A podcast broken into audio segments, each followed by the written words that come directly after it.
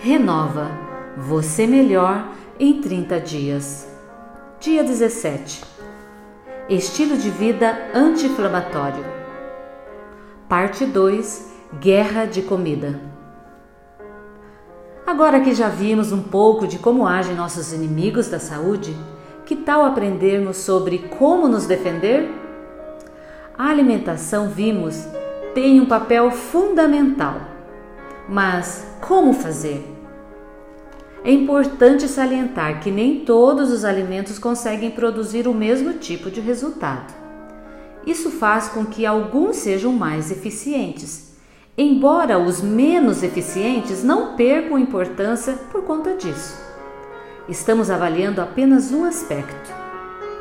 Os vegetais, enquanto alimentos, são combinações complexas de nutrientes e elementos não nutritivos, como os fitoquímicos.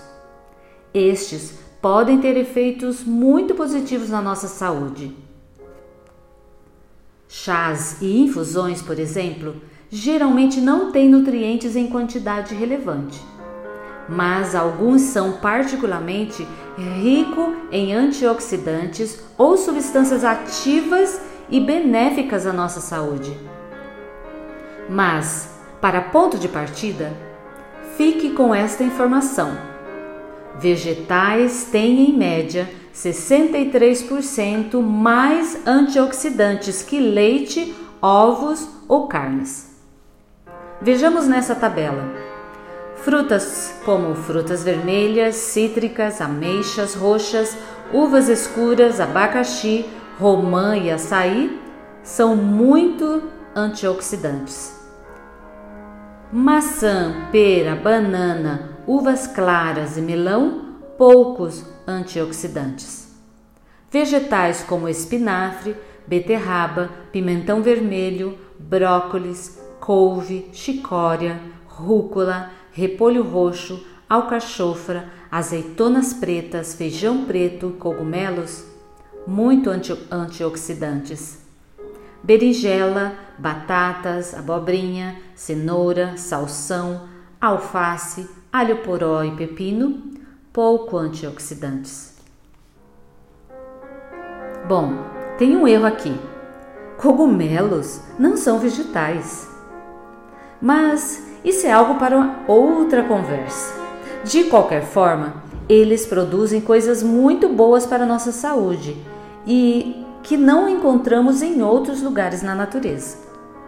Alguém poderia hesitar: devemos parar de comer alface e bananas? Claro que não! Mesmo os vegetais com pouca capacidade antioxidante ganham de lavada dos alimentos de origem animal.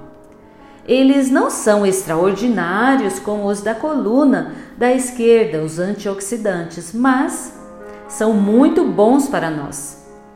Meu ponto aqui é o ganho com a diversificação.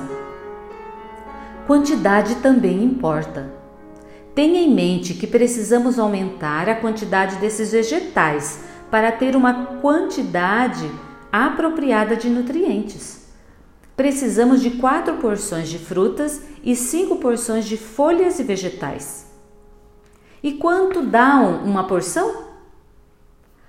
De alimentos folhosos, crus, seria algo como uma xícara, e cozidos, refogados, como um terço a meia xícara.